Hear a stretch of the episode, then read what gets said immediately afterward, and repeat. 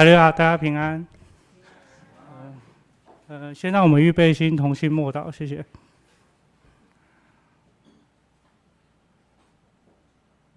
阿门。感谢神，今天有机会在这边做见证哦。嗯，奉主耶稣圣名在此做见证。嗯，哦，不好意思。嗯，呃，呃我跟大多数的人一样啊，就是都是生在一个传统的家庭，因为台湾嘛，都是道教跟佛教信仰居多。然后拿香啊，拜拜啊，烧金纸、烧银纸拜祖先这些啊，对我小时候来说，都是一个很例行的公事。对啊，然后小时候总是会问爸妈说，嗯，那拜拜到底可以干嘛？然后爸妈总是说，哦，拜拜可以让神明跟祖先保佑你平安。然后小时候也常常跟爸爸妈妈跑各个宫里面去拜拜。啊，其实那时候我也分不清楚什么是宫，什么是佛堂，什么是庙，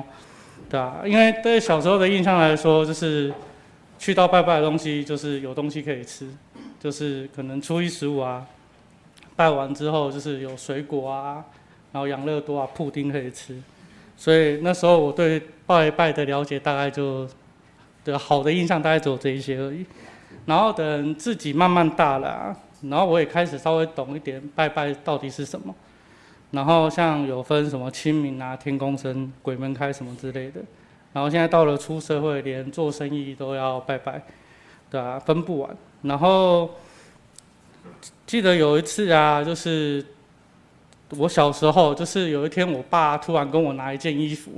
然后他说要拿去庙里，然后说什么我那一年好像可能流年不好还是什么，我也不太清楚。然后他说要拿去庙里先放一天，然后还要有点像是放那边祈福之类的，然后拿回来之后还要我穿一天，然后我只记得那时候身上都是那个拜拜那个香炉的味道。就我自己也不是很喜欢。然后最让我有印象深刻的一次，然后我对就是传统信仰里面一个疑很疑惑的点，就是就是有一次我下午回到家里，放学我下午回到家里，然后我爸妈说，你今天不能住家里，你要去外面住。然后我就说哈，为什么？他就说哦，因为今天家里要做法事，然后因为法事在传统信仰里面它是要看时辰的，然后那时候时辰是要做晚上。然后他说我的命格会不是会影响法事，所以就叫我出去外面住。那我心那时候想说，你临时临临时我还没有满十八，你要我出去住，他就说你去找同学住这样子。然后那时候我心中的很很 OS 的点就是哈，哦，那还好是有同学还收留我这样子，要不然我真的是当下我也不知道我要去哪里住，对啊，然后。后面就是稍微讲一下我对传统信仰里面的一些疑惑点。这这个上面的布幕上面看到，这是我对传统信仰的疑惑点，就是为什么什么都可以当神？就是在传统信仰里面，我们常常可以看到像哦，我们在电视上常看到关公，然后虎爷什么的，然后都可以当神。那为什么在传统的一些人里面，他们当他们当神的基准是什么？是有人拜就是神？还是说，呃，就是有人下来跟你讲说，哦，他可以当神这样子，然后这这点是我一个也很疑惑的点，然后再来就是，一个当神的人跟一个死掉的人，他还要需要我烧纸钱给他，神不是万能的吗？为什么他还需要用到钱？这这点也让我很疑惑啊，人都死了，然后我还要烧钱给他，然后像我爸就跟我说。啊，你要烧钱啊！啊，下面的阿公阿妈才有钱用啊，啊，上面的才有钱用。那 我都想说，你就死了，你还要钱干嘛？对，这这点就是对我一个也一个很疑惑的点。然后再来就是，就像我讲，神是全能的，然后神的能力为什么在传统信仰里面还有分别？对，呃，我就讲一个很简单的例子好了。呃，在《西游记》里面，大家都知道孙悟空嘛，哦，他一个人就可以大闹天宫。你不觉得很好笑？一堆神里面压不住一只猴子，对，然后让红衣小女孩，然后一定要虎爷呃虎爷来出手，这这对我来说就是一个很奇怪的点，对，我很不能接受一个点，因为我觉得神就是万能的，他他要什么他应该就有什么，他要改变一个人或者是他要什么他都可以改变，所以这这一点是我很不能接受，然后再来就是。我我从以前啊，我相信有鬼，我不相信有神。因为大家都会说，因为身边有一些人是稍微有看得到的，然后在我当兵的时候，我也有接触过魔鬼，对，所以说那时候我相信有鬼，但是我不相信，因为从来都没有人亲眼看见过神，对，你你可以听到身边很就很多身边的那种传讲的人都跟你讲说，哦，那个什么被煞到啊什么的，然后但是你们从来没有说说。哦，那个什么什么神明，神明跟他讲什么，然后就连有时候我在看传统信仰一些啊，对我来说，他们那个我没有特别，其实就是那些起起家什么的啊，对我来说那些都是恐怖的，对。然后之后我就会觉得说，这个还是我的信仰吗？还是是我爸妈的信仰？因为我自己都有疑惑了，那所以说我都觉得这不是我自己的信仰。就连我在拜拜的时候，我都说说就是。在拜的时候，然后心已已经飘到国外去，对，就是你就是拿着一支香，然后在那边不知道在干嘛，对吧？然后后来就是之后就是，得，稍等一下。之后开始啊，就是我对传统信仰研究就是到完全不信任的地步，应该是说我对任何宗教都不信任，然后之。后来都会有，常常会有人来问我说啊，你大概信什么宗教啊？因为有时候人都会问，然后我就说哦，我我家应该是信道教了，但是我自己是什么都不信啊，对啊，然后然后那时候也自己年轻嘛，然后就会觉得说，常常电视上会讲啊，人定胜天呐，我们人要决定自己的命运什么之类的，然后那时候我都我觉得就是那时候年轻嘛，就是都觉得说，其实很多事情自己掌握就好，我们不需要依靠什么传统信仰。或者是依靠神什么之类的，然后所以说后来有人来稍微跟我讲一些宗教的东西啊什么的，我大部分都是回绝，对，然后到我一路走来啊，然后我接触过基督教的的人跟事大概只有三件，然后第一次是我国中的时候，那时候就是我被我同学找去。一个教会里面做圣诞晚会，然后那时候我印象中就是我一进去之后，就是里面是灯很暗，然后闪烁的霓虹灯，然后圣诞树什么的，然后那时候一进去的时候就很像在办那个那个那个什么呃，就像是在办晚会这样子，然后就是唱歌啊这样子，然后很欢乐，然后就连我进去的时候也没有任何人来问我说，哎。你是不是我们教会的人？然后也没有，就是我就直接随便找个位置坐下来了。然后坐下来之后，就是就是开始唱歌啊，然后就开始那边说哦，我们现在开始抽奖，对，然后就是他会发给你一个号码牌。然后那时候我我也抽到一个奖品，然后大概是十中吧，对啊。然后那时候我那时候心中还有点道教，我说然后抽十中我回去会不会被骂这样子？对啊。然后那时候。这是我第一次的体验，然后那时候我对对基督教人说，嗯啊，这个这个是这个是信仰，然后也没有人在讲道理，然后只是唱唱唱个歌，抽个抽个礼物，然后就大家都走鸟兽散这样子，然后那时候我就觉得好奇怪。然后第二次是在我在补习班的时候，我认识到一个基督教的女生，然后那时候有一次就是我们两个出去吃饭，对，然后他在吃饭的时候，他就。他就就祷告了，然后我就问他说：“你诶你在干嘛？”他就说：“哦，我在祷告。”他说他在感谢神，然后我就说：“哈，感谢神？为什么要感谢神？”他就说：“基督教，基督教里面就是所有的一切都是要感谢神赐予的。”然后我就说：“然后我到现在印象还很深刻。”我就说：“应该是感谢农夫吧？是农夫种饭给我们吃，怎么会是感谢神呢？”我说：“你是感谢错人了。”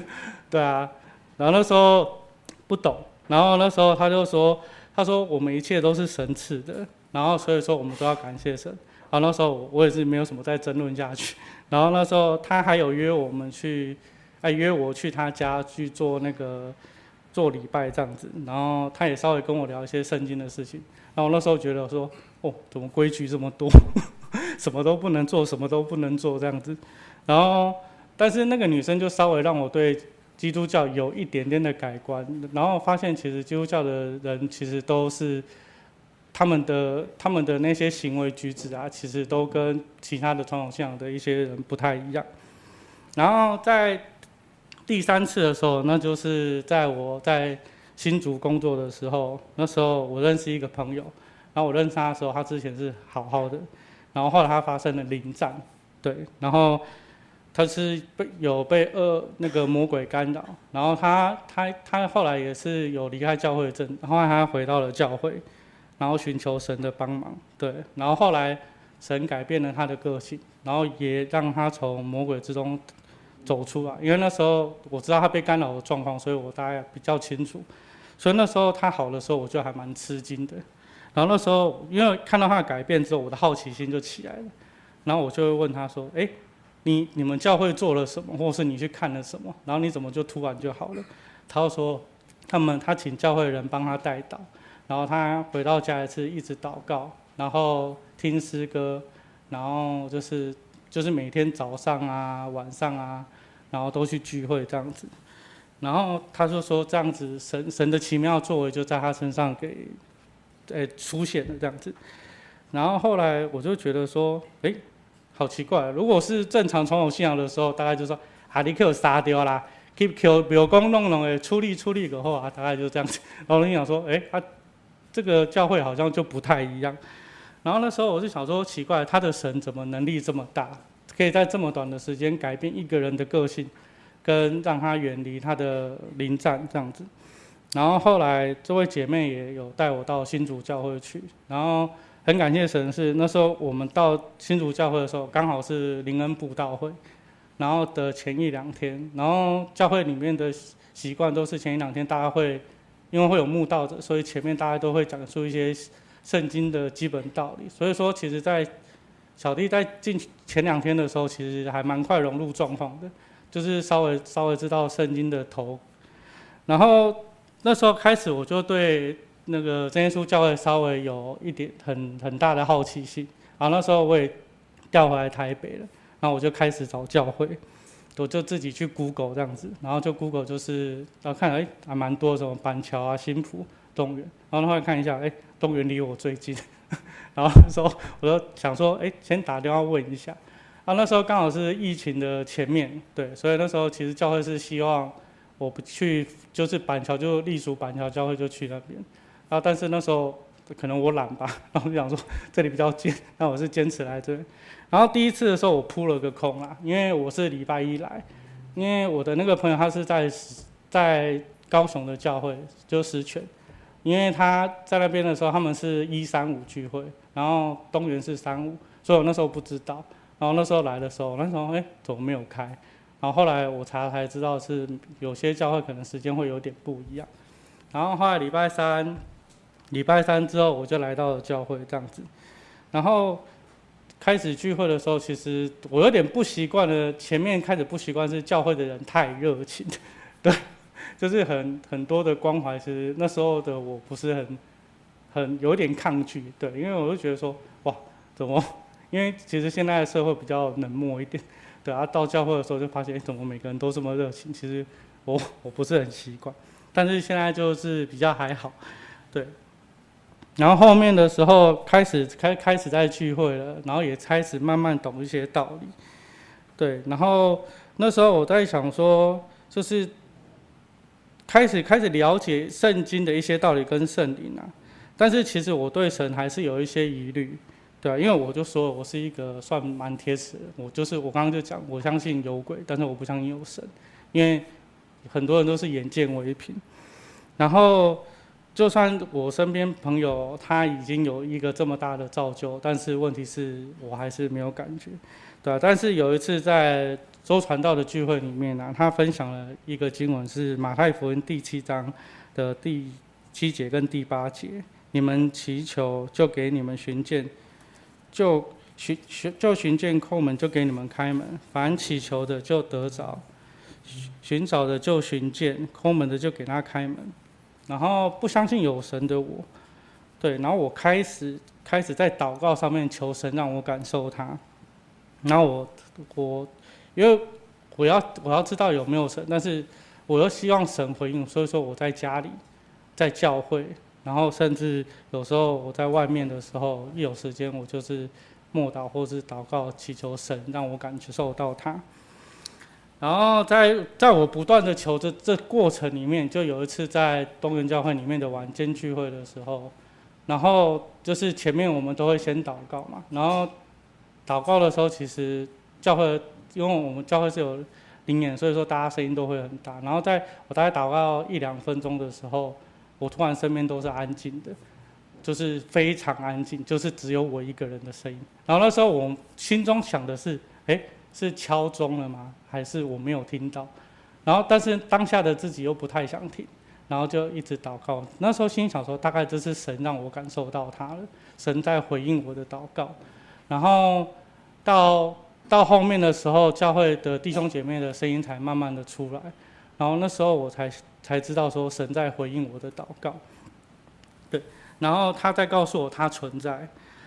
然后当我知道神的存在之后，我内心又渴望着另一个东西，我渴望得到圣灵，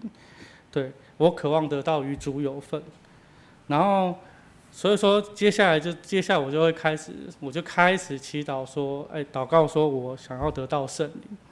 然后，然后那时候就是更疯狂的在祷告，然后就是有时候在家里可以跪一个小时，然后满身汗这样子一直祷告，甚至祷告到后面啊，就是就是大概祷告大概一个月之后，就是我的身上也没有感受到圣灵，对，然后那时候其实心中是有一点失落的。对啊，然后那时候在某次的聚会里面，我忘记是哪一位传道说，他说了一句说，腓立比书的第四章第六节，当以无牵挂，凡事皆有祷告、祈求和感谢，将我们所要的告诉神。然后那时候我突然之间听到这这句呃圣经这句话的时候，我突然就觉得说，是不是我祷告的方式错了？是不是我跟要跟神要求的东西太多？后来我改变我自己的祷告，我跟神说，求神赐给我圣灵，但时间多久都没有关系，只要神认为我可以了，我我的时候到了，神再赐给我就好了。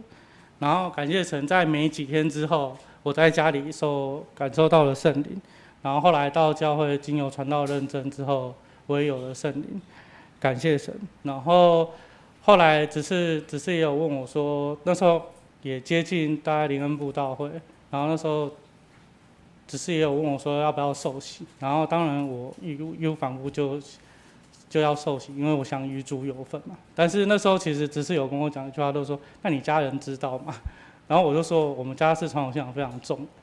对。然后那时候其实我也没有多想，然后我是执意受洗，然后在受洗的过程之中，然后邱大哥也跟我讲说。就是借在祷告上面，他说神会帮，然后所以我后来第三次的求神是希望神让我爸妈能够接受，然后在我受洗完之后没多久，我有默默的回到家里，然后跟我爸讲这件事情，然后我爸的态度就是很淡淡的回过去，哦，你长大，你自己信仰你自己过，然后我就当下我就吓到了，因为我爸是一个非常孝顺跟一个传统信仰非常重的人，因为。我是长孙，然后我爸也是长子，所以说在家族地位，长孙其实是非常重要。就是在传统信仰里面，就是就是只有阿公阿妈去世，你就是要走在第一个的那一个。然后就就连我爸在我阿妈过世的时候，他回到宜兰，他是从巷口用跪的跪的进去，就知道其实我爸他是一个很孝顺的人。所以说，其实这对我的冲击非常大，因为我完全没有想到我爸是这个反应。对我爸就说说，啊你，我可能心中还想说，啊你，如果是这样，子你就跟我断绝父子关系。我那时候我心中的幻想大概是这个样子，但也很感谢神，就是我爸这么的，就这么快的就同意我，就是我的信，接受我的信仰。他就连过年拜拜的时候，我有跟我爸说我不能吃拜拜，当然是第一年他忘记了，所以说第一年过年我只有一个荷包蛋跟一碗白饭，对，然后剩下的菜都没有我的份。然后再来讲一个，这个算是见证二啦，因为其实见证一应该是我感受神的部分。然后我的见证一是惊慌失措。我先解说一下我的工作，之前是当一个专案的 PM，然后我们公司之主要都是做卖一些停车场的设备。然后有一次我负责一个大型家具的案子，然后我的工作内容里面啊，就是要将就是。所有的就是我要进场的时候，业务接到 case 之后，他就会把案子丢给你，然后你就要全权负责，不管是软体，然后水电发包跟安装施工，然后跟跟业主验收，还有画画图都要自己一手包办。然后然后我的个人习惯是在说，我在接到案子的时候，我会先对图，然后跟对数量。这有一次在对的时候，我发现，哎，有一个数量在图上是，呃，应该是说在图上有，但是在清单上面没有。然后我就稍微去问一下我们业务，我们业务说，哦，业主嫌那个东西太贵了，所以他不要了。然后我就说好，那没关系，那他就我就把它去除掉。我也跟水电讲说那一段就不用配置，然后也跟广告商说哦，那就不用做。然后当我都处理到后面尾声要验收的时候，然后验收大家都知道有时候要跟业主验收，我要打一个验收清单。然后当业主传验收清单给我的时候，我发现那个灯箱它出现了，对，三十二个灯箱。然后那时候我心想说，哎，那这个不是业主不要，我就打电话去问我们业务。然后我们业务就回我说，老师说，哎，那怎么会出现？然后后来他说，哦，业主又要了。然后我说，那你怎么没有讲？我说我明天要验收。然后后来就就就就就突然就罗生门，然后我就只好摸摸着鼻子，在晚上八点多的时候，然后打电话去给我的业主。然后我业主当然是噼啪就骂了一堆。然后后来没多久之后，我又接到我们副总的电话，然后也是噼啪来骂了一堆。然后我大概是第一次被。做这份工作被骂那么惨，就那一次。然后那时候到隔天的要去验收的前，我估计前大概前半小时我就到了会场，然后我就在车上里面，我就祷告了三十分钟，我恳求神帮助我度过这个劫。对，因为因为对来说这么大型的案子里面，就是少那么大的量，其实一个很是一个很重大的缺失。然后大概祷告三十分钟之后，然后我也。求神让我有勇气去面对接下来的一些指责跟谩骂吧，对。然后后来到了现场之后，然后一到的时候，那个大型家具业者他就直接回我说：“哦，今天我们没有要验收，我们只是先看设备就好。”然后那时候我心中就是哦，满满的感谢神雀跃，对啊，那时候还好没有被骂。然后那时候就是后面的时候，我就赶快就是。赶快就是发包，然后去处理到这件事情，然后后来就是我也很顺利的验收了，然后这也是那个业主第一次跑来跟我说，我是第一次就是零缺失验收的，在他的做十几年，我是第一个零缺失验收，这真的很感谢神，因为感谢神有回应我的祷告，然后也让我有勇气去面对那个业主。所以说我我当下的脸大概就是这个样子，好。然后我第二个祷告是，我的第一份工作啊，其实是退伍之后的第一份，就是我刚刚讲的我那个工作啊。其实最早之前我刚进去做的时候，我不是做 P.N 的工作，我其实我刚进去的时候我是做铁工，对。然后那时候就是就是在吃饭的时候有人说啊，你要不要来我公司做啊？当当时没有工作嘛，刚刚退伍，没想到先做再说。然后做铁做了铁工啊，然后后面啊，我又被公公司叫去学水电，然后学完水电之后又去学 LED，然后学完 LED 之后，然后我又被说我比较适合当工程师，然后我就去当工程师，然后就就是一直跳一直跳，然后就是沾酱油这样子，都还没摸熟就一直被调走，然后后来。后来我在我当工程师的这段时间啊，就是我分公司的主管，因为就是呃亏空公款，然后后来就是被开除了。然后后来他我们老板就叫我过去去接那个水水电的部分，对。然后后来在我接水电的部分的时候，又因为我的主管就是他是 PM，然后他就是因为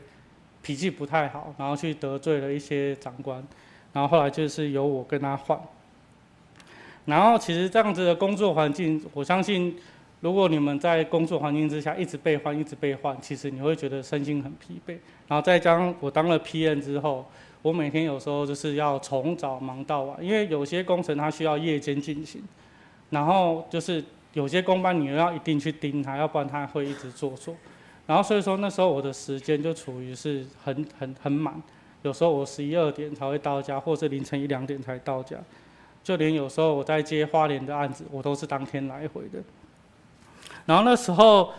我那时候心里在想，那时候我已经在教会，我接 PM 的时候我已经在教会。那时候我在想说，那这样子我之后是不是会越来越没有时间来教会聚会？所以那时候我的心中疑惑点是，我到底要不要换一份工作？然后其实我在这间工作已经做了十二年了，就是我退伍一直做到了十二年。然后其实在这中间里面，有一些公司有来问我说：“哎，你要不要来我们公司上班？就是因为我们缺公务这样子。”然后我都说：“我说我不用了。”其实那时候自己知道自己的工作累，但是我相信大家都一样。其实一份工作做久，你会习惯它。当习惯它之后，你要跳环境，那个心境很难转换，就会你会害怕。毕竟你在这间公司里面有一定的地位，然后也有不错的薪水。所以那时候在有一在十二年过后的除夕那一天，我就突然有一个念头，我想要换工作，然后我求神给我答案。大概在我祷告，一直祷告，祷告了五天之后。然后突然之间，然后我就觉得说，嗯，我要离职，就毅然决然的我要离职，我心中只有这个念头。然后到了开工的那时候，我就是大家都领开工红包嘛，因为传统信仰里面就是拜拜拜完拜拿了空，然后我就是没有拿，然后我就是默默走到人事那边说我要离职单，对，然后我就说我要离职单，然后我们后来我拿到离职单那时候没多久啊，我们长官都有打给我，然后我都一个一个挂掉这样子。因为我不想接，因为我不想听太多，然后也感谢神。后来我的这份工作做做完之后，也算是我也就是很顺利的都交接完了。然后虽然长官有未留，然后希望可以说给我换部门啊，或是降低我工作量，但是那时候我还是觉得我还是要走。然后后来到了这间公司，也是之前有请我过去做公务的公司，然后这间公司之后就会变成就是。呃，我的上班时间就比较正常一点，虽然有时候开场的时候会比较累，对。然后其实有时候神的安排会很奇妙，像我可能在之前的公司是是可能是中阶的，但是我现在到这间公司，虽然我也是中阶，但是我就是变成我前公司的业主，对。就就连他们的副总都很怕我，对，那时候我都公亲变事主啊。然后那时候有时候我们经理说你他不行就骂他这样子，对。而其实神的做有时候很安排，呃，很奇妙，就是你可能在那那那时候可能做的不开心，那你换了工作之后，反正你是开心的，然后你的权利还比原本的那间公司还要大，对，这是感谢神的安排，对。然后再来是。第四个见证啊，就是，呃，这个是还蛮，那时候我我发生这件事情的时候，说我第一时间打电话给我老婆，就是有一天的早上，我骑车去上班，然后那时候我早上就是睡过头，然后我就忘了祷告，然后我就赶快就出门，然后在骑摩托车的路上中，我就骑骑骑骑骑骑，我就发现哎，我想忘了祷告，然后那时候当下的。突然之间，我就觉得说，哎，我心中要祷告。然后那时候在骑合体的时候，我就心中不断的念着主祷文，然后重复着念着，然后一直到过桥的时候，就到合体那边上秀朗桥的时候，有，然后那时候我是要带转，因为往新店，然后有一台连接车，它是要往永和中和这个方向，然后它弯的时候，它没有看到我，然后。当下是没有这么夸张啦，对啊，因为我只照张照片，不好意思，就是我的后轮被他的前轮压到，然后我的车整个倒了，在倒下去的那一瞬间之后，我我我那时候很冷静，然后直觉告诉我说我要跳开，然后我就马上就跳开，我就摩托车什么都不管，我就跳开，然后那台连接车的前轮就一直加在我的后轮上面，然后大家都知道连接车其实它的马力是很大的，然后。这台连车撞到我的当下，他是没有发现他撞到东西的，他还一直猛吹油门，但是他一直没有碾过我的车，这是很神奇的地方。然后他就是一直卡，大概他我印象中我看了他大概吹了四五次，他才终于下车。然后下车之后，他就说啊，怎么会这样子？然后我就跟他讲说，我说你撞到东西，你还一直吹油门，你没有感觉你卡到吗？对。然后那时候刚好有警察就过来这样子，他就跟我说：“哦，你这个是内轮刹。”然后我说：“什么是内轮？”他都说什么？他说：“这种东西啊，不是重伤就是死亡。”他说：“这种东西通常货车司机对他来说是个死角，所以说他如果碾过去，他没有看到，他就像刚刚讲的那个货车司机，他不会有感觉。他如果吹四次油门，我在轮胎下面，大概我我当场人就死了。然后这也是很感谢神的保守啦，对啊。”然后在以下的见证之中啊，在我的在我现在的信仰道路上面啊，不管是不论是神的保守、神的看顾啊，其实我都是在，其实大家可以看到，我都是在祷告之中，就是寻得造就的，然后感谢神的，然后也在约翰福音第十五章第七节里面，就是你们若常在我里面，我的话也常在你们里面，凡你们所愿意的祈求，就给你们成就。所以说，我一直觉得教会里面的神是真的神，然后我们的祷告神也是真的会垂听，对啊，好，感谢神，这是我的见证，谢谢。那我先改掉，我先拔掉，我先拔掉。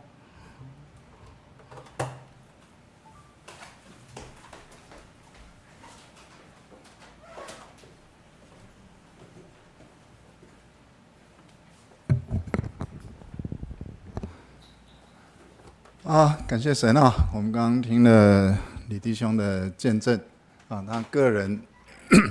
啊，从啊原来的信仰到今天来认识神啊，这这样的一个过程啊，他自己的一些这样的一个体验。那呃，其实小弟也一直很很好奇，我们有些呃从经历慕道的这样的过程，然后来到认识耶稣。啊，到底是一种什么样的心态，一种什么样的思考，啊，让他能够做出这样的一个转变啊？哈，那我想在这里面，小弟体会到的就是一个呃，神让人认识他了哈。那呃，当然每个人认识神的经历，我想不会都是一样的啊。今天李弟兄的这样的见证，我们呃都会感谢神啊。那但是我们这样的经历是不是会在每个人的身上呢？啊，我想应该是不一定的啊，所以我们是不可能 copy 到另外一个人身上去。但是神要给人认识他的这条途径，哈，却是一个必然的。呃，在两千年前，有一位这个呃使徒哈，就是是主耶稣的门，这个呃神的门徒叫做保罗哈。那保罗他在传福音的时候呢，啊，他曾经对了啊，对着一群啊不认识耶稣的人啊，但是是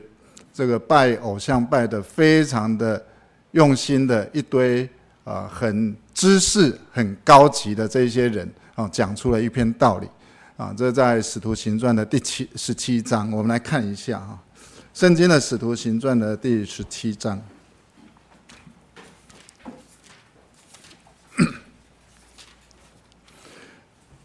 使徒行传第十七章的二十二节，啊，新约的一百九十页，二十二节呢，这边说到了这个保罗哈，这位保罗，他站在一个地方叫做雅略巴谷哈，这是在雅典，今天的这个呃希腊雅典这个地方啊的一个城市里面的一一座城，呃一一个。呃，算是一个礼堂吧，啊，那以我们今天来讲的话，可能相当于所谓的什么呃议会之类的。但是这个对于当时候的人，在里头的人都是一些学问很高的人，啊，那他们平常在里面呢，就是谈论一些呃我们今天称之为哲学的东西，哈，所以每个人都是呃非常学问非常大的，但是呢。在雅典这个地方呢，也是拜他们当地的偶像，哈，也是拜得非常的这个火热的这个地方。所以呢，呃，在呃二十二节底下就说哈，保罗对他们讲啊，对这些人讲说，我看你们凡事很敬畏鬼神，哈，所以这个我们知道当地的人是这样，虽然他们有很高级的、也高程度的知识啊，但是他们也敬畏鬼神。那二三节说：“我游行的时候，观看你们所敬拜的，遇见一座坛，上面写着‘卫士之神’。你们所不认识的敬拜的，我现在告诉你们。所以，虽然当地的这个知识程度很高，可是居然出现了一个叫做不认识的神呐！哈，表示他们对于这个鬼神的这个信仰呢，啊，是非常的，是是非常的在意的。”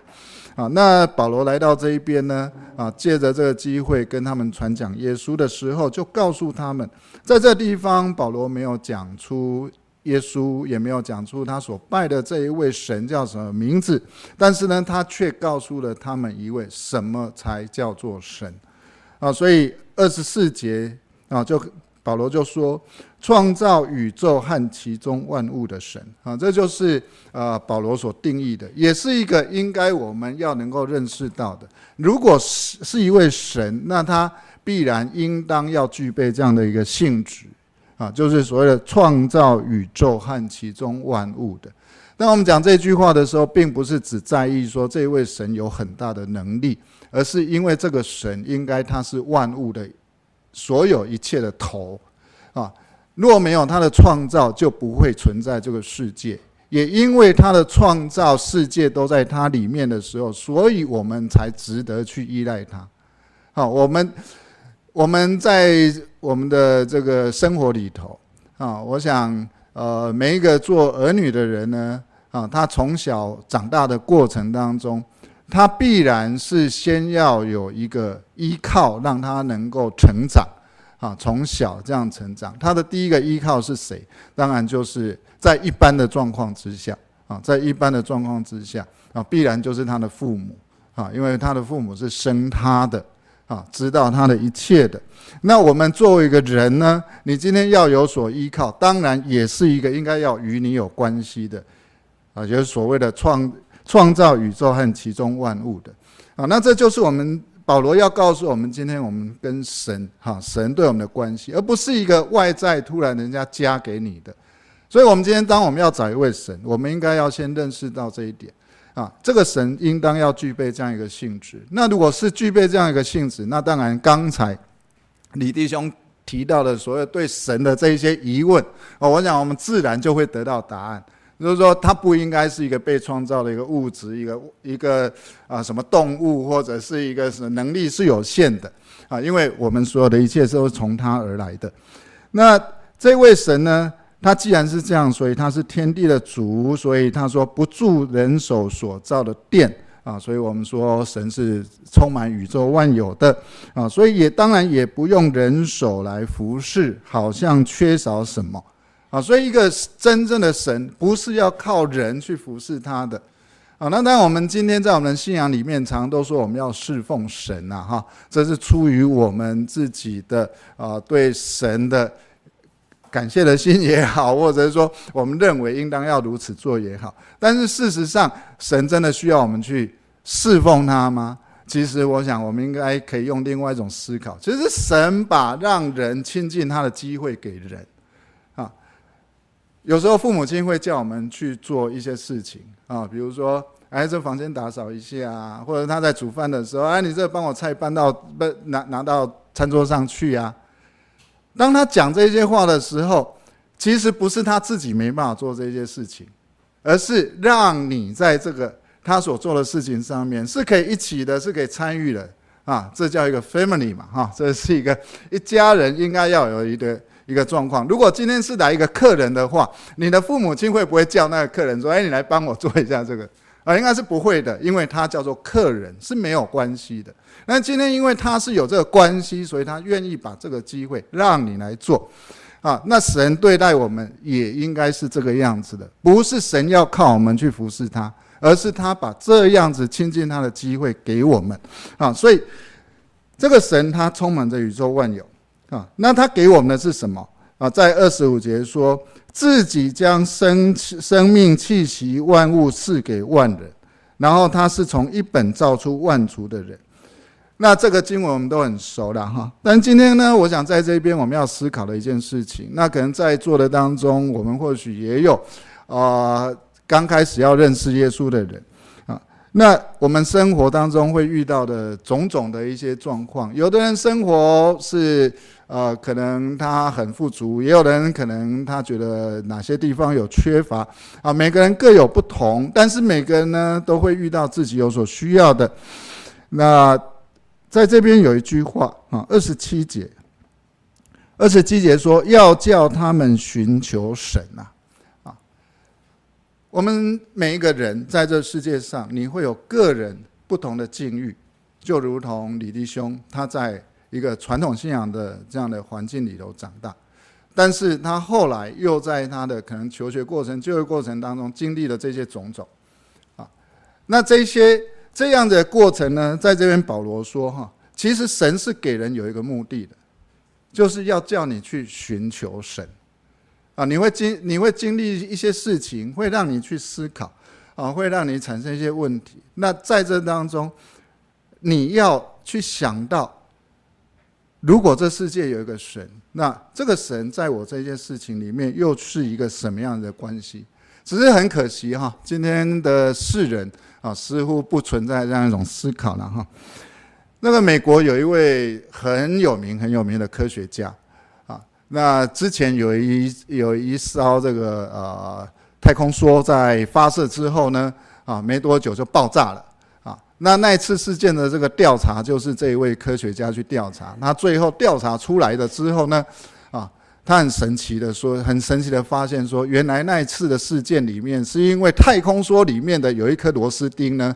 是尺码不合，所以漏漏气了哈。那漏气了之后，产生了一个爆炸啊。这是一个很很要具备很专业的能力，才有办法去找出这个问题来的。这人，这个这一位科学家叫做费曼。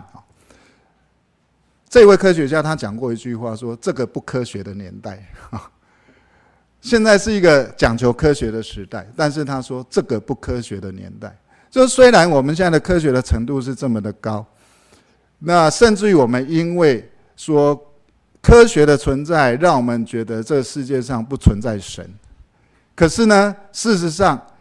所有的这一些讲究科学的人，你说他真的不相信神吗？”小弟在那个内科上班哈，就内湖科学园区上班，那一边都是高科技产业哈。上一个礼拜就是刚好是中元节那个时候，嘛整条街哈那个烟雾缭绕 啊，那个整整整栋大楼的所有的人在那个大楼的门口哈，那个贡品啊什么摆的一。真真的是非常，我用一种形容词可以叫做可怕。你从当当中走过去的时候，就是烟雾弥漫，然后烧烧那个纸钱的那个灰这样子满天飞这样子啊，那边全部全部都是科学人，全部通都是最就就是我们最讲科学的人啊。但是呢，事实上大家有没有说哦这样子他就真的把鬼神的信仰放掉了？没有。那不只是这样子，在这当中你会发现。李弟兄他用了一种很很逻辑性的去思考，为什么如果是一个神，为什么会是这样子呢？可是呢，这种思考我们却发现，不是所有的所有的科学人都这样子思考啊。很多拜拜得很凶的人，就是那一些公司的这个主管 啊，一些科技公司的主管啊。那个呃，之前小弟才知道一件事情啊，现在有很多地方都有那种。呃，新建的大楼就是豪宅嘛，哈。那有没有留意到那一整片的豪宅，哈？那一整片豪宅，必然你会在某一个角落上头，啊，会找到一间土地公庙。我不知道大家有没有留意到，留意到这一点。我以前不知道，我就说，哎，这边都是豪宅，为什么这边会有一间土地公庙？而且我发现很多地方都是这样子。内湖那个呃，内内湖那些从化的那些地方，每一区都是这样子啊。后来才知道说。就是他们的信仰里面觉得这一边需要有一个土地公来镇在这里啊，才可以。那住在里面的都是谁？都是都都是这些大公司的老板呢，都是一些真的所谓的你跟他讲科学哈是很重要的人，都都是这样子的人。但是他们依然在做这样的事情。可是即便是这样子，他们没有真正的在寻求神，啊，没有真正的在寻求神。所以，呃，这是今天世上的人。啊，一般的这样的一个状态。那我们今天如果有幸可以来到真耶稣教会，我们可以来看到这一本圣经的时候，那其实应该要让我们有这样的一种思考开始：我们是不是要开始来寻求神？啊，这世界有一位神，可是这位神跟我的关系到底是什么？好，那呃。在这认识神的过程当中，神就会引导我们去认识他。在哥林多前书啊第二章，我们来看一下哥林多前书第二章。